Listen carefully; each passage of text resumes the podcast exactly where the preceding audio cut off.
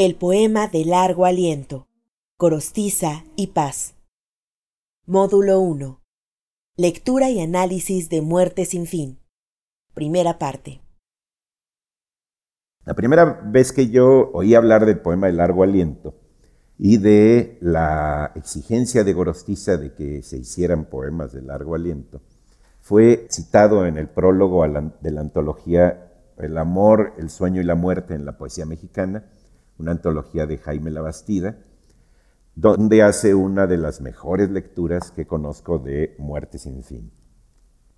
Luego, mi primera experiencia ya leyendo Muerte sin fin fue cuando una compañera y sentados en el piso de la cafetería de la Facultad de Filosofía y Letras en 1971, comenzó a leerlo y yo sentía que ahí había algo, aunque no entendía mucho. Ya voy a entrar a muerte sin fin directamente para que tenga fin esta muerte, porque si no, no nunca vamos a estar. Muerte sin fin es un poema que ha sido muy comentado. Hay varias lecturas de Muerte sin fin donde hay una especie de prosificación de lo que sucede en los versos. Los modelos de este tipo de poemas, o el modelo de este tipo de poemas, es indudablemente Las soledades de Góngora y El primero sueño de Sor Juana. Más El primero sueño de Sor Juana que Las soledades. Las soledades de Góngora son dos poemas de tipo pastoril, donde lo que suceden son fiestas entre pastores, fiestas amorosas, pero la complicación con la que están escritos hace su alta densidad poética. Cuando Sor Juana Inés de la Cruz escribe su primero sueño, lo hace, incluso lo incluye en el título, a la manera de Góngora, como un homenaje a las soledades de Góngora. ¿Cuál es la impronta de Góngora? Por ejemplo, llega un náufrago a la playa y está todo mojado, se quita la ropa, que está llena de agua, empapada, como si hubiera absorbido todo el océano de tan empapada, se la quita, la exprime, la atiende y el sol la seca. Entonces dice Góngora, Desnudo el joven, cuando ya el vestido océano ha bebido, restituirle hace a las arenas, y al sol le extiende luego, que lamiéndole apenas su dulce lengua de templado fuego, lento le embiste y con suave estilo la menor onda chupa al menor hilo. Es decir, se secó la ropa. Pero vean cómo no es lo mismo. Vean incluso, sientan la sensualidad que hay en eso.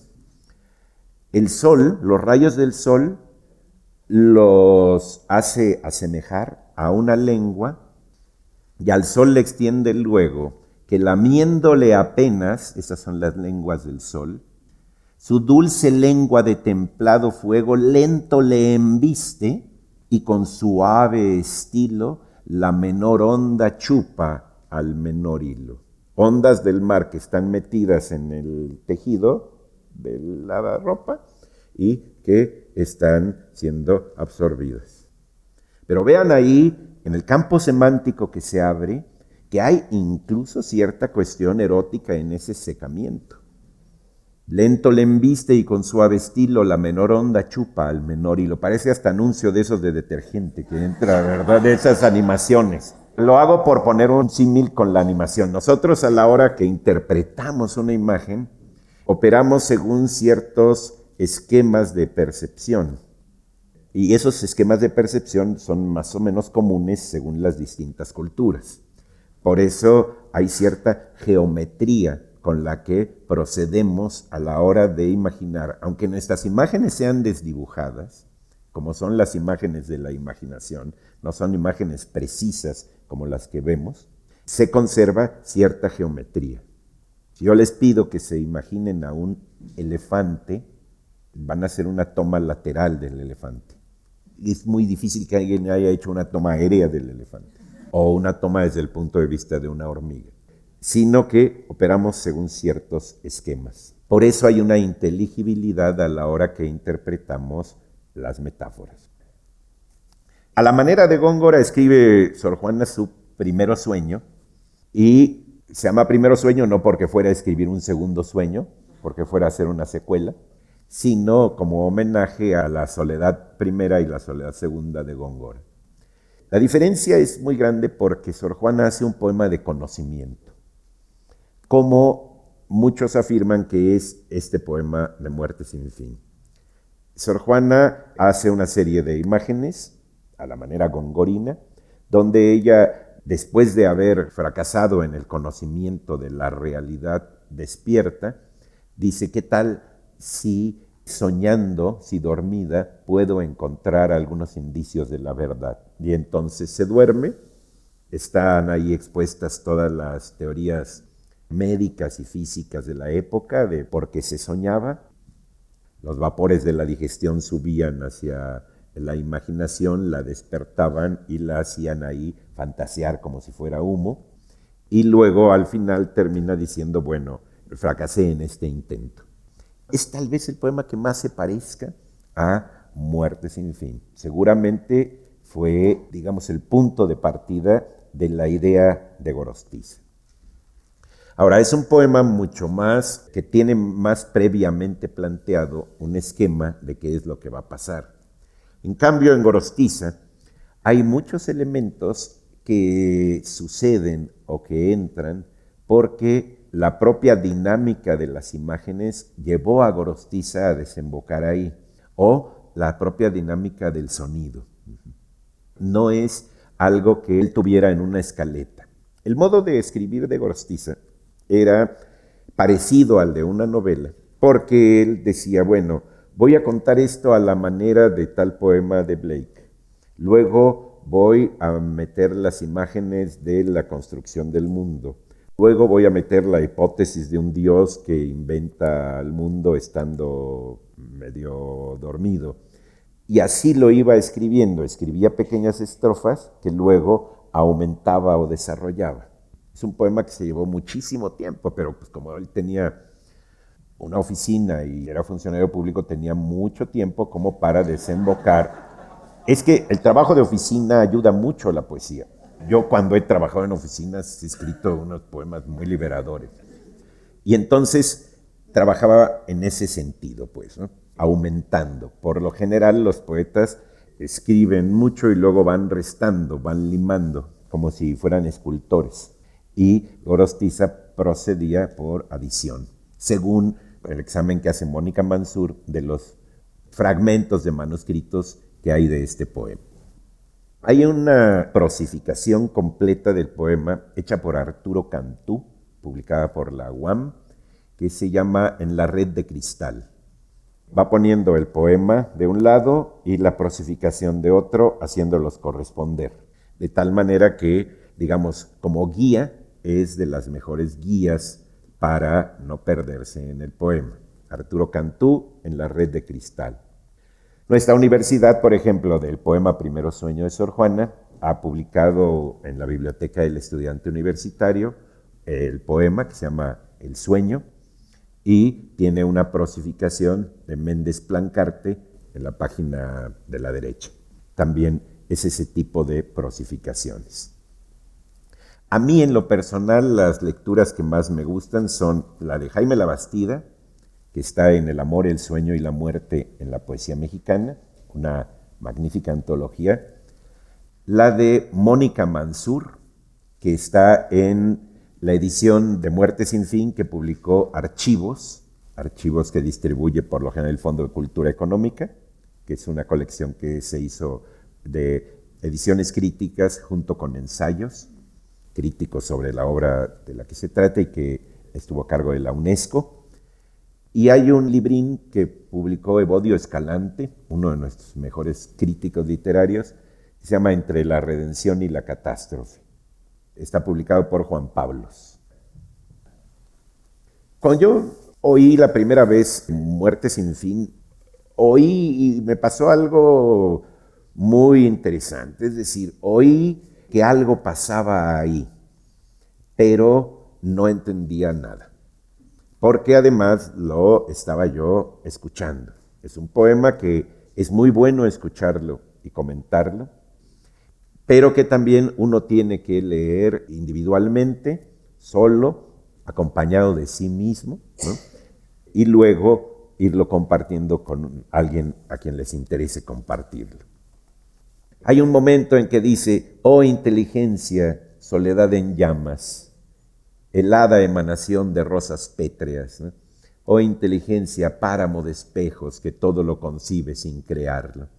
Cuando yo oí aquellos versos, yo los adapté a las circunstancias de mi vida personal en aquel momento, que tenían que ver con una disyuntiva entre los hombres de acción y los hombres de vida intelectual, y entonces la cuestión de inteligencia, soledad en llamas, la pensé en referencia a mi propia inteligencia, la individualicé.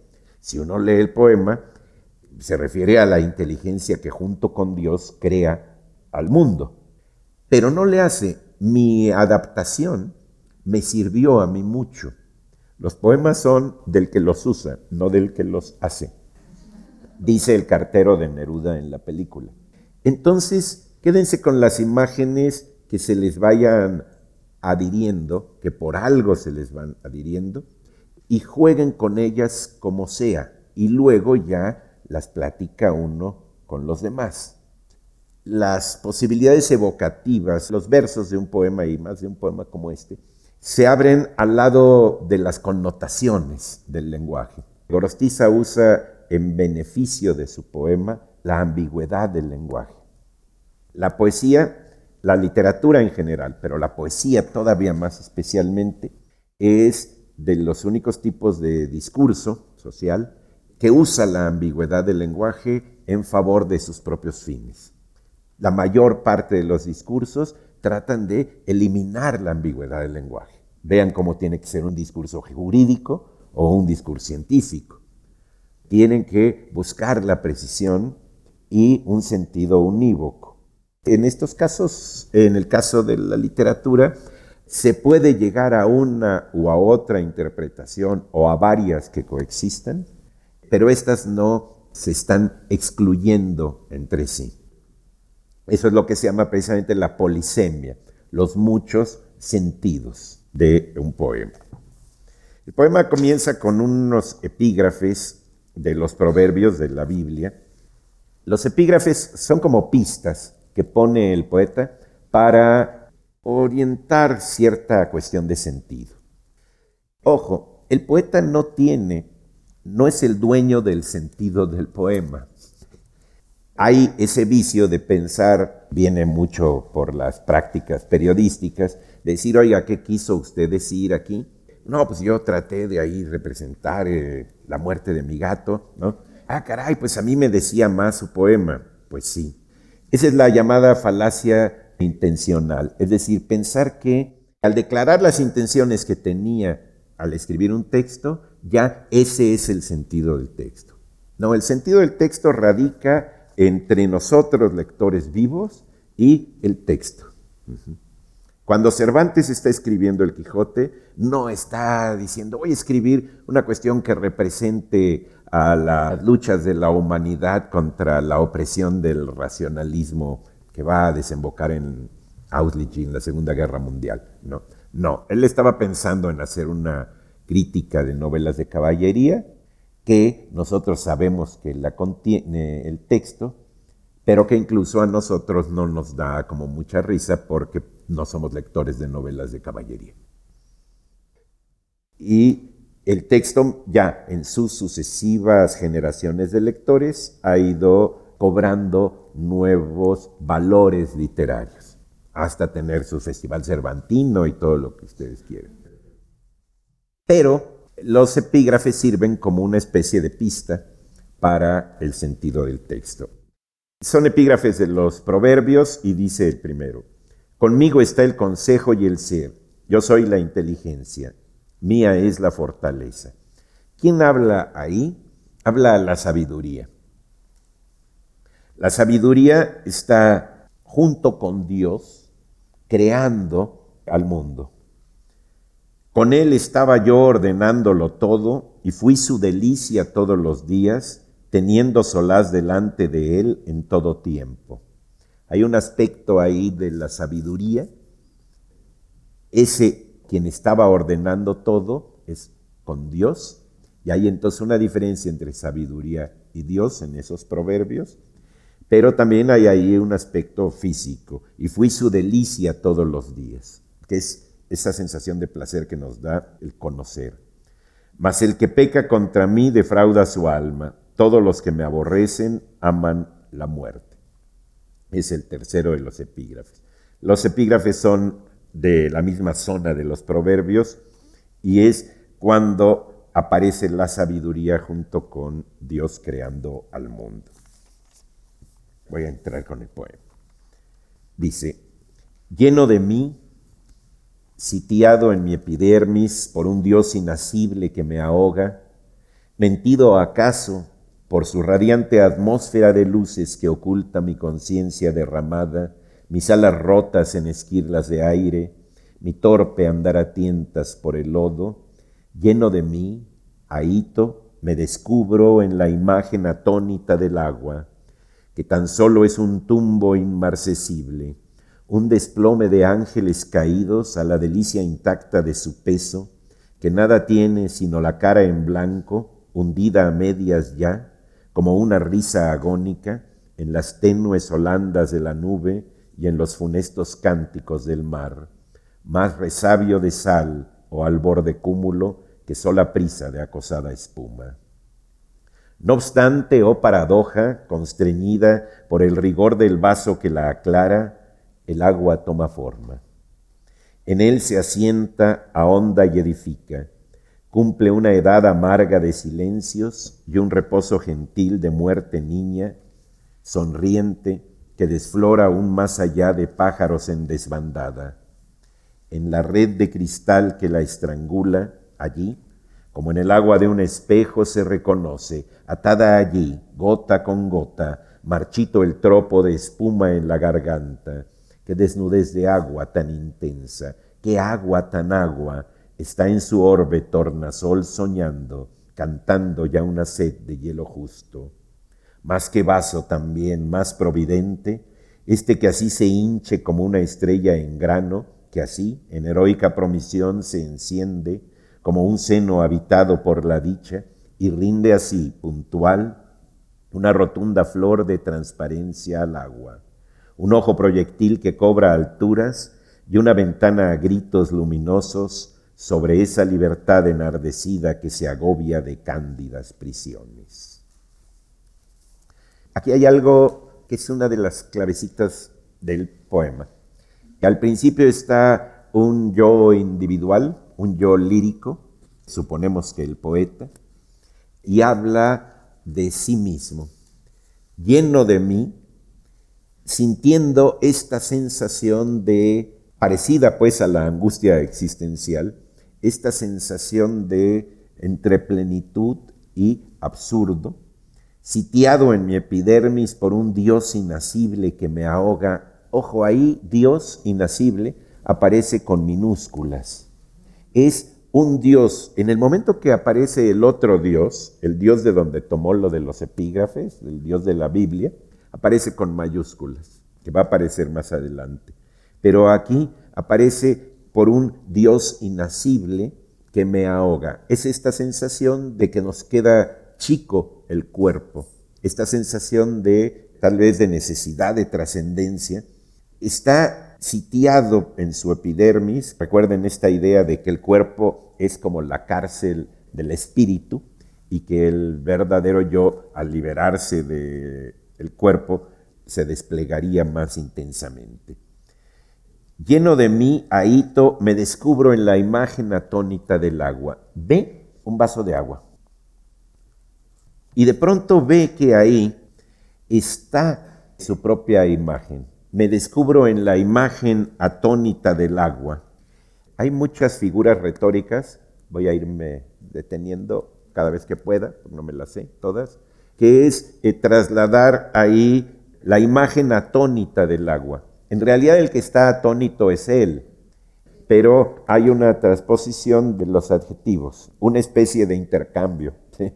Y entonces ahí la imagen atónita del agua, que tan solo es un movimiento inmarcesible, es eh, eh, inmarchitable, que no se marchita.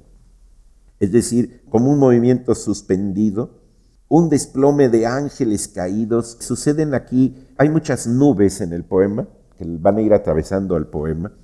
Y aquí es la imagen del el agua, que tiene su parte alta en el vaso y su parte de abajo.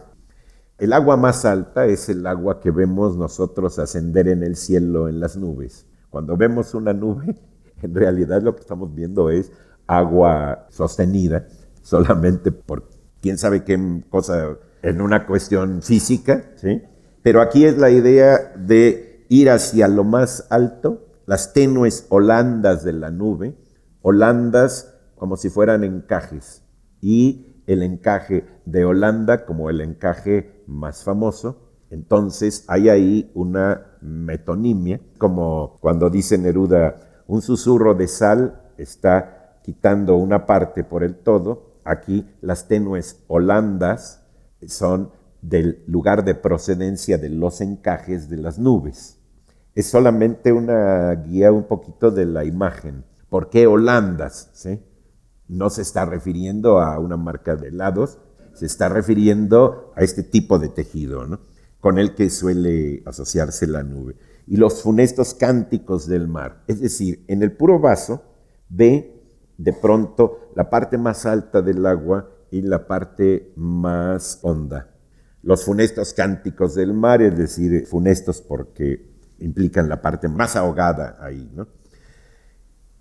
Una manera de leer Muerte sin fin es que le vaya uno medio tapando cuando mete otras oraciones subordinadas o condicionales. Más resabio de sal o al borde cúmulo que sola prisa de acosada espuma.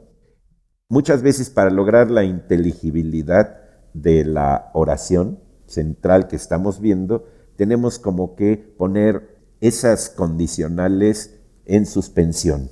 Porque lo que más frecuentemente nos pasa cuando leemos muerte sin fin es que se nos pierde el sujeto. Decimos de pronto, bueno, ¿y de quién está hablando?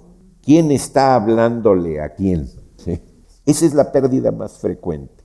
Tenemos siempre que tratar de restituir el sujeto constantemente a lo largo de todo el poema, que es lo que más eh, escapatoria tiene aquí. No obstante, oh paradoja, constreñida por el rigor del vaso que la clara el agua toma forma. La primera figura, la figura de la primera parte del poema, es la de el vaso y el agua. Esta figura va a ir progresando, va a ir desarrollándose a lo largo del poema. La va a poner ahorita casi inmediatamente como Dios y el hombre, luego la vamos a sentir a veces como el cuerpo y el alma, y luego como la forma y el contenido. En mi hipótesis, el poema trata sobre la propia poesía en gran parte, sobre las tensiones que hay entre la forma y el contenido en el lenguaje y en el lenguaje poético. Pero aquí apenas está construyendo esta imagen protagónica de la primera parte del poema. En el rigor del vaso que la clara el agua toma forma. Es una imagen extraordinaria. Es decir, el agua en el vaso se asienta, se ahonda, todavía baja más y edifica. Cumple una edad amarga de silencios y un reposo gentil de muerte niña, sonriente que desflora aún más allá de pájaros en desbandada. Es decir, en esa agua que de pronto se erige, podemos ver también al tiempo. Igual como veíamos el agua más alta en las nubes y el agua más profunda en el mar, en los funestos cánticos del mar, podemos ver un agua vieja y un agua niña. Hay una figura que va a aparecer todo el tiempo en Muerte sin fin, que es el oxímoron.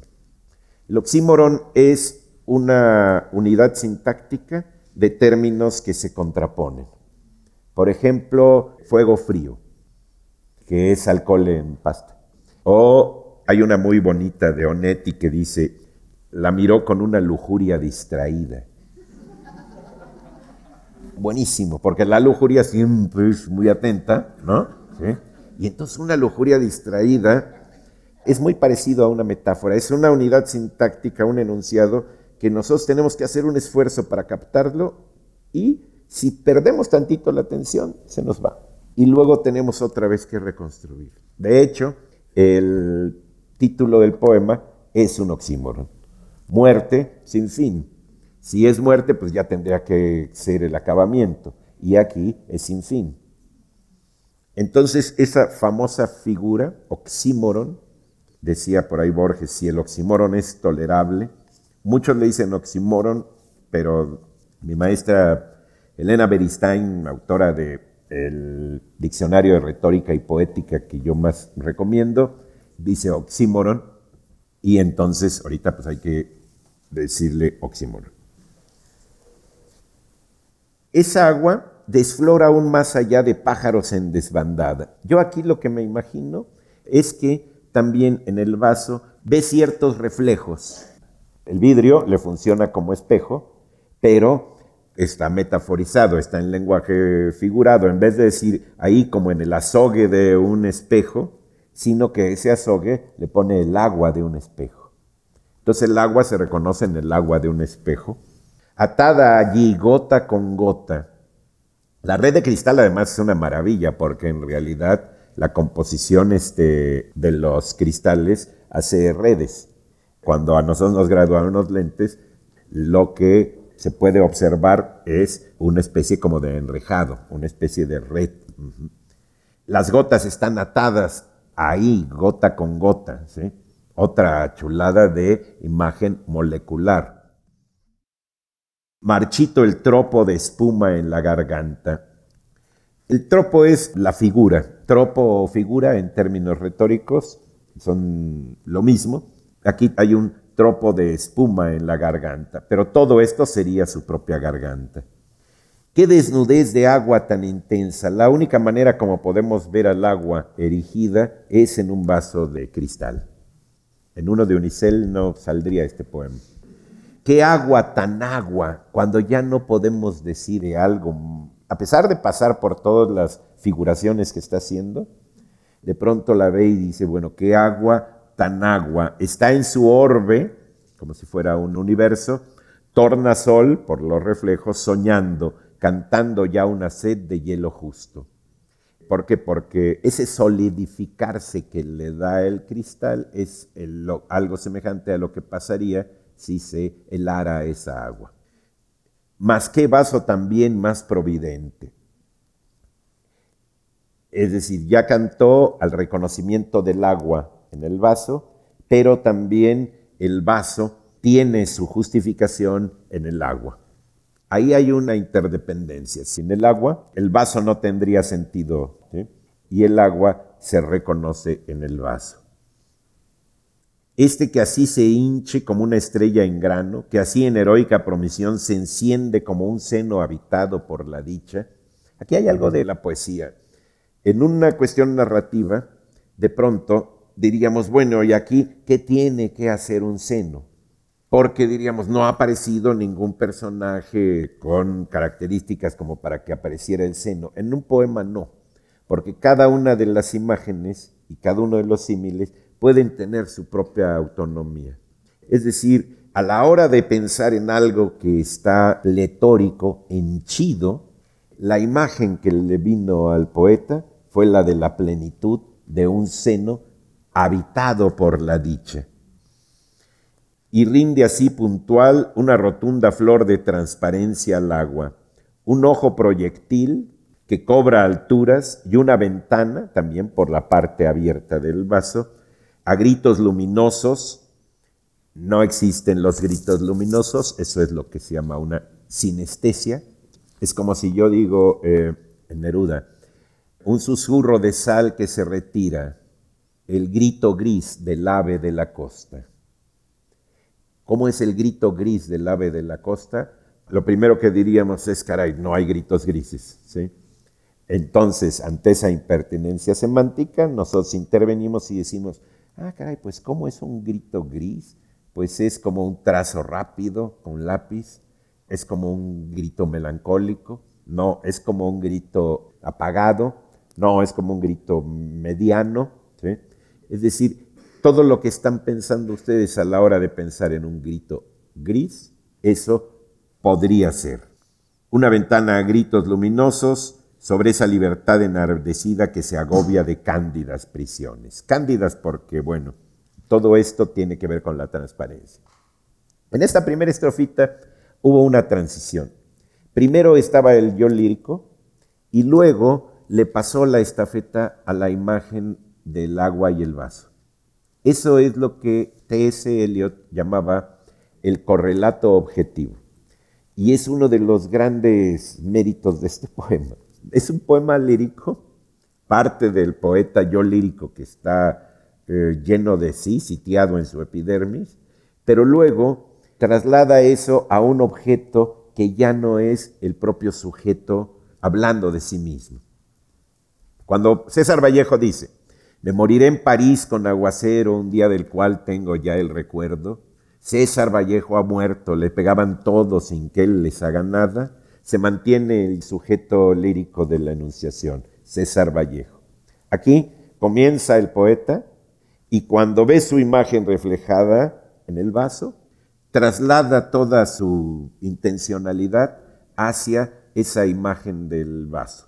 Eso es lo que se llama un correlato objetivo se usa mucho a partir de esta época, más o menos los años 30 del siglo XX, los poemas que en vez de expresarse directamente como si fuera en una carta amorosa, como si fuera en una queja privada, el sujeto está trasladando su problemática a algún objeto.